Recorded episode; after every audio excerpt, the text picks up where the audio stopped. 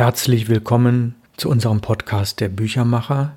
Mein Name ist Ralf Plenz aus Hamburg und ich lese Ihnen heute das Kapitel 8 aus meiner Romantrilogie Großstadt Oasen vor. Wie Sie wissen, hat diese Trilogie sowohl sachliche Teile als auch romanhafte und gelegentlich ein Albtraum. Dazu kommen wir am Ende. Ganz am Ende hören Sie noch ein Interview, das ich vor wenigen Wochen auf der Frankfurter Buchmesse mit einem befreundeten Verlag geführt habe.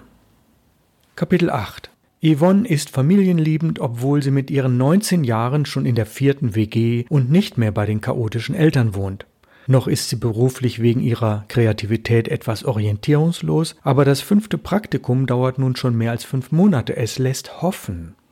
Der Bioladen, in dem sie fast schon lebt, bringt ihr viel Wissen, Kontakte und Freude. Morgens startet sie ihren Weg in der Arnoldstraße, wenn auch selten vor zwölf Uhr. Ihre blonden, glatten Haare werden alternativ in Form gebracht, das jeweils farblich passende indische Wickelkleid wird herausgesucht und sie entscheidet sich zwischen zehn verschiedenen Sandalen. Etwas anderes kommt nicht an ihre Füße. Das stammt noch aus ihrer Zeit im alternativen Schuhladen. Yvonne wird von ihren Verwandten und Freunden die Grüne genannt. Mehrdeutig und doch eindeutig.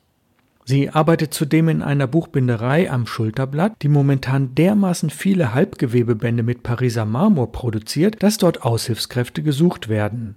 Glücklicherweise hat sie diesen Tipp rechtzeitig von Victor bekommen. Damit kann sie ihr Haushaltsgeld so aufbessern, dass sie über weitere Sandalen oder sogar über einen Kurzurlaub in Spanien nachdenkt. Die Busse fahren immer mittwochs nachts ab Hauptbahnhof los, Rückkehr ist Sonntagnachts. Als Künstlerin liebt sie die südliche Sonne und die Männer. Soeben versucht Yvonne, Jimmy beim Griechen am Spritzenplatz für diesen Trip zu begeistern, auch wenn Victor etwas eifersüchtig reagieren könnte. Schließlich ist sie mit ihm mehr als lose verbandelt. Aber sie blitzt bei Jimmy ab, der ganz pragmatisch meint, oh, Freitag spielt St. Pauli und Sonntag früh Altona 93, da lasse ich doch kein Spiel sausen, auch wenn ich dich wirklich nett finde. Na gut, dann besuche ich stattdessen meine Grandma im alten Land und lese ihr ein paar der neuen Märchen vor. Und sicher sind meine kleinen Nichten auch da, ihnen zeige ich meine neuen Illustrationen. Es kommt etwas anders, denn durch eine vorzeitige Rückfahrgelegenheit reist Yvonne vom alten Land früh nach Ottensen zurück und trifft am Bahnhof Imelda. Beide versacken in der Frauenkneipe an der Stresemannstraße und entdecken ihre besondere Zuneigung. Männer sind ihnen an diesem Abend völlig egal, schließlich gibt es fast nur Kummer mit ihnen. Dass zeitgleich Jimmy und Deco in der blauen Blume statt in der üblichen Pizzeria sitzen und Pläne schmieden, ahnt Yvonne natürlich nicht. Ah, wieder eine verpasste Chance. Erst Montag wird sie erfahren, dass Rick, der Schreiber, vier statt zwei Tage zur Mutter seiner Tochter nach Hannover entfleucht war. So nebenher hat er in der niedersächsischen Provinz jenseits der Harburger Berge einen schönen Auftrag kalligraphisch abgearbeitet. In Ottensen fehlt ihm dazu die Inspiration. Verdrehte Welt. Das war soweit der romanhafte Teil, nun wieder etwas Sachliches zum Thema Veredelung. Wenn ein Buch aus der Masse hervorstechen will, gönnt man ihm zusätzliche Ausstattungsmerkmale. Als Oberbegriff wird die Veredelung benutzt, das sind besondere Beigaben, fühlbare und sichtbare Merkmale, die es vom unbehandelten Buch unterscheiden. In unserer Druckerei wurden die Etiketten gedruckt, die in einem separaten Arbeitsgang in einer anderen Firma mit einem ovalen Hohleisen so ausgestanzt wurden, dass sie die richtige Form hatten. Das Material war ein selbstklebendes Papier. Unsere Hilfskräfte mussten bei jedem Klebevorgang die geschlitzte Rückseite des Etiketts abziehen, um es passgenau in die vorab geprägte Buchdecke hineinzukleben. Das Aufkleben war vergleichsweise einfach, man musste lediglich ein gutes Augenmaß haben, damit die Schrift im rechten Winkel passend zum Buch stand. Ungelernte Kräfte konnten mit Hilfe eines Dreieckswinkels diese Arbeit üben und erreichten bald eine gute Qualität. Doch jedes Buch musste ein zweites Mal angefasst werden, denn auf Seite 102 sollte eine Feder eingeklebt werden. In diesem Märchen verfängt sich ein kleiner Vogel in einem Dornbusch und verliert seine Federn. Da es zu mühsam gewesen wäre, am Elbstrand Federn zu sammeln, mussten wir schnell eine professionelle Lösung finden, die auch bezahlbar war. Glücklicherweise gab es damals in, in Ottensen ein Bettengeschäft, das sich auf die Reinigung von Daunendecken spezialisiert hatte. Dort konnten wir unter rund zehn Daunenqualitäten auswählen und kauften eine Handvoll Federn. Bis wir die geeignete Qualität gefunden hatten, bei der nicht zu viele große Federn aussortiert werden mussten, aber auch nicht zu viele kleine im Müll landeten, verging einige Zeit. Mit einem schmalen Klebestreifen, der mit einem Skalpell zugeschnitten war, wurde in jedes Buch eine kleine Daunenfeder eingeklebt. Alles war Handarbeit. Unsere Arbeitskräfte sortierten zunächst eine kleine Menge Federn vor und verschlossen den Beutel sorgfältig, damit bei einem Luftstoß keinesfalls viele Federn durch die Luft flogen. In kleinen Chargen von je 20 Stück, was dem Inhalt eines Kartons mit Märchenbüchern entsprach, wurden die Bücher auf der richtigen Seite aufgeschlagen, die Federn herausgesucht und eingeklebt. Anschließend kamen die Bücher wieder in die Kartons zurück. Den ersten Auflagen des Märchenbuchs waren auch noch Postkarten beigelegt, die sich auf zwei Themen bezogen. Eine Postkarte sollte an weitere Interessenten verschickt werden, um für das Buch zu werben. Die zweite Postkarte regte an, selbst Märchen zu schreiben und sie beispielsweise als Geschenk zu einem Fest mitzubringen.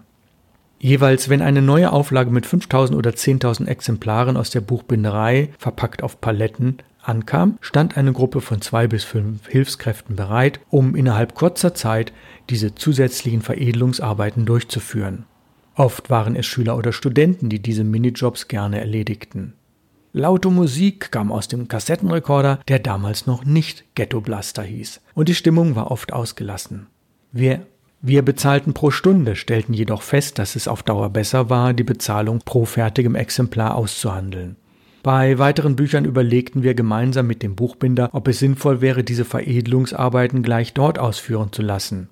Die angebotenen Kosten waren jedoch deutlich höher, als es in Eigenarbeit zu machen. Also verwarfen wir diese Idee wieder.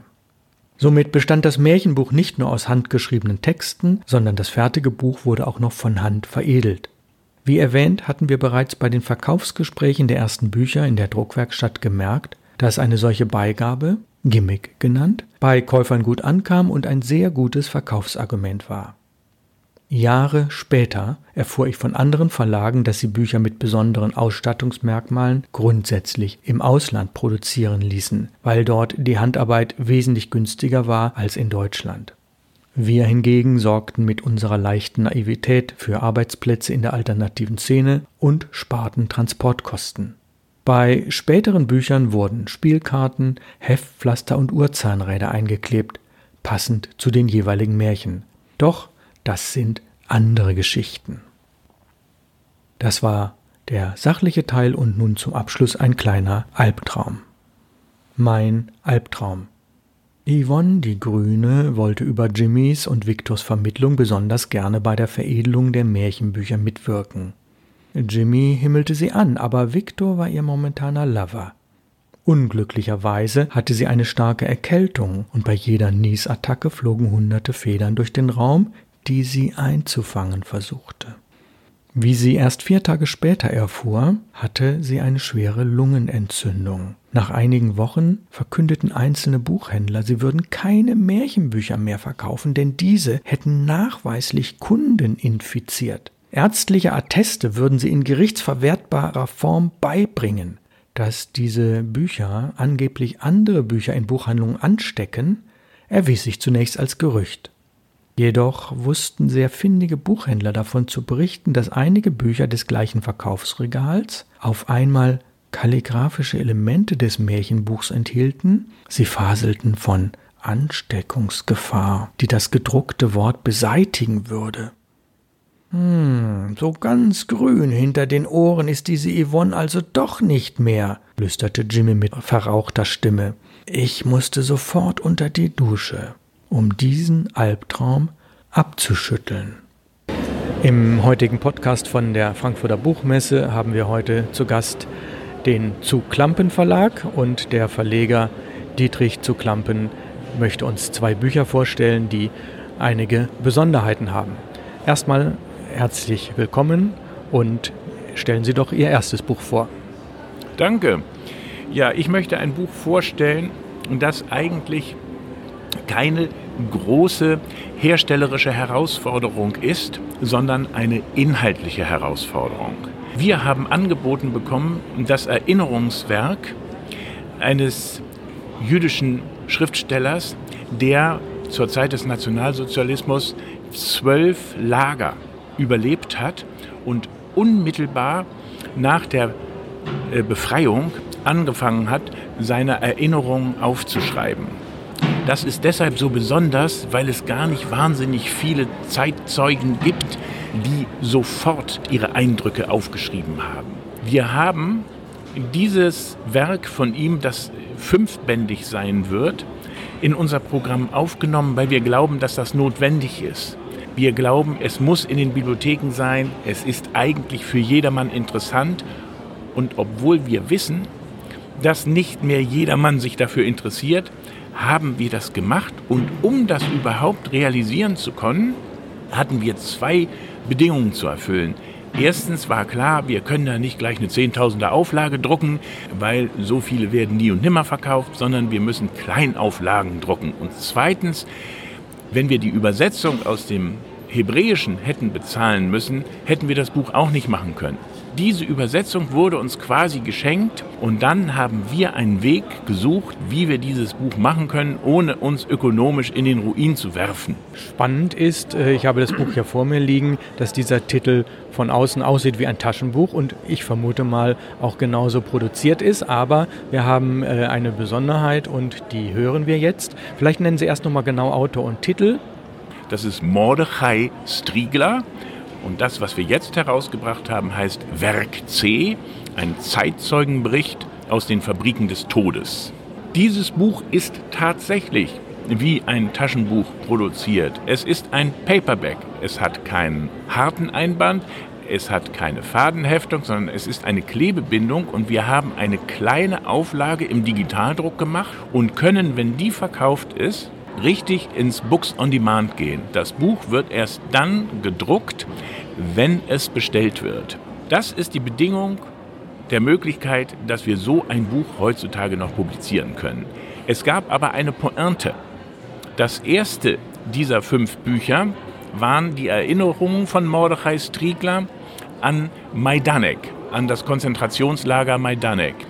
Und wir haben auch da nur eine Kleinstauflage gemacht und natürlich Pressearbeit. Und dann hat das die FAZ tatsächlich besprochen auf einer halben Seite mit dem Titel Eine doppelte literarische Sensation.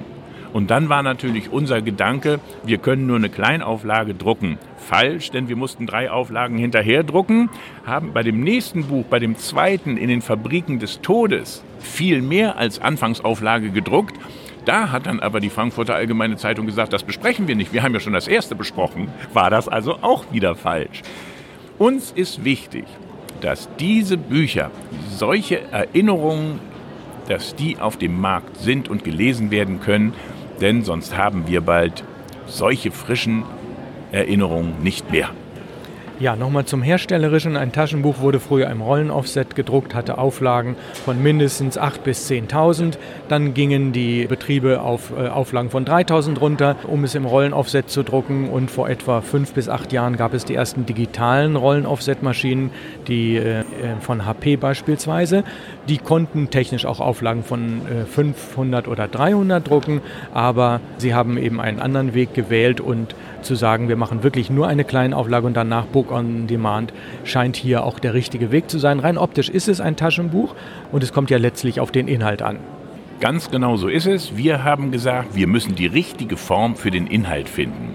Man muss nicht die Zeitzeugenberichte aus dem Nationalsozialismus in einer bibliophilen Form haben. Wir haben aber ein anderes Buch, da ist uns das geglückt.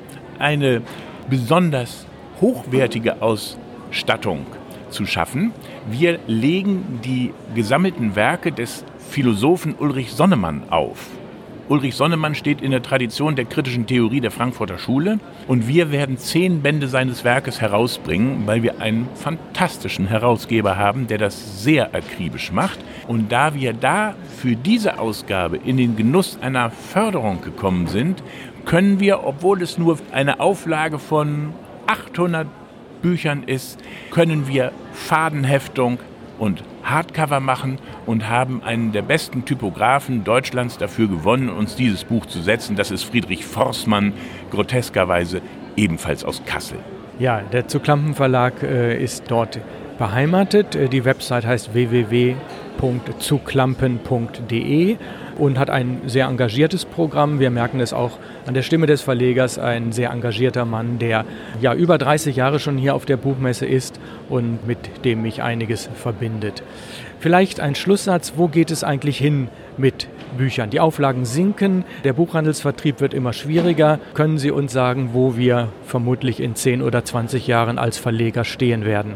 Ich würde so sagen, wir stehen unmittelbar vor dem Abgrund und es geht munter voran. Nein, die Bücher wird es immer geben und es wird immer mehr Sorgfalt darauf verwendet werden müssen, Bücher in kleinen Auflagen dem Publikum zur Verfügung zu stellen, weil ich schon sehe, dass sich die Lesegewohnheiten sehr ändern. Und wenn ich mit den genügenden Mitteln ausgestattet wäre, würde ich Leseklöster einrichten.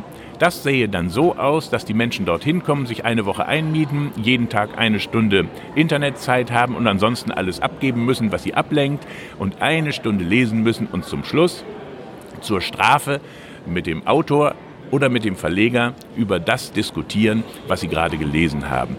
Die wären dann richtig glücklich. Ja, eine Bildungselite, die immer kleiner wird, für die wir arbeiten und wir werden mit dieser Arbeit sicherlich nicht aufhören. Wirtschaftlich trägt sich das oft nicht oder nur durch Zuschüsse und natürlich dadurch, dass man ab und zu mal einen größeren Erfolg hat. Und vielleicht als letzten Punkt, was war das erfolgreichste Buch der letzten zehn Jahre rein von der Auflage her in Ihrem Verlag? Wir haben ein Buch gemacht, das wir eigentlich gar nicht machen wollten. Ich fand im Spiegel mal einen wunderbaren Bericht über ein Tennisbuch, Winning Ugly von Brett Gilbert. Und da habe ich mir die Rechte besorgt und dann haben unsere Verlagsberater gesagt, ihr könnt nicht ein Tennisbuch machen als Verlag, der sich um kritische Theorie kümmert. Habe ich das an Rowold weitergegeben, die wollten das nicht machen. Und dann habe ich das Jahre später wieder gemacht mit einer fantastischen Marketingaktion. Man muss wissen, ich bin eigentlich der größte Marketing-Experte aller Zeiten, falle bloß jedes Mal auf die Schnauze. Und diese Marketingaktion funktionierte gar nicht, aber irgendwann sprang dieses Buch ganz von alleine an. Und wir haben das viele zigtausend Mal verkauft und es läuft bis heute. Wir sind ein starker Backlist-Verlag. Wir haben ein einziges Buch, das Jahr für Jahr nachgedruckt wird. Und das ist eben dieses großartige Tennisbuch Winning Ugly, wie man bessere Gegner schlägt von Brett Gilbert. Sehr schön. Alles weitere finden Sie auf der Website www.zuklampen.de und wir bedanken uns sehr herzlich für dieses Gespräch. Ja, zum Abschluss also dieses Interview von der Frankfurter Buchmesse. Ich freue mich sehr, wenn Sie die nächste Podcast-Folge in der nächsten Woche sich anhören. Ich freue mich auch über Rückmeldungen. Die Website des Verlags, auf dem diese Bücher Großstadtoasen angeboten werden, ist www.input-verlag.de. Mein Name ist Ralf Plenz aus Hamburg und ich bedanke mich fürs Zuhören. Bleiben Sie mir weiterhin treu.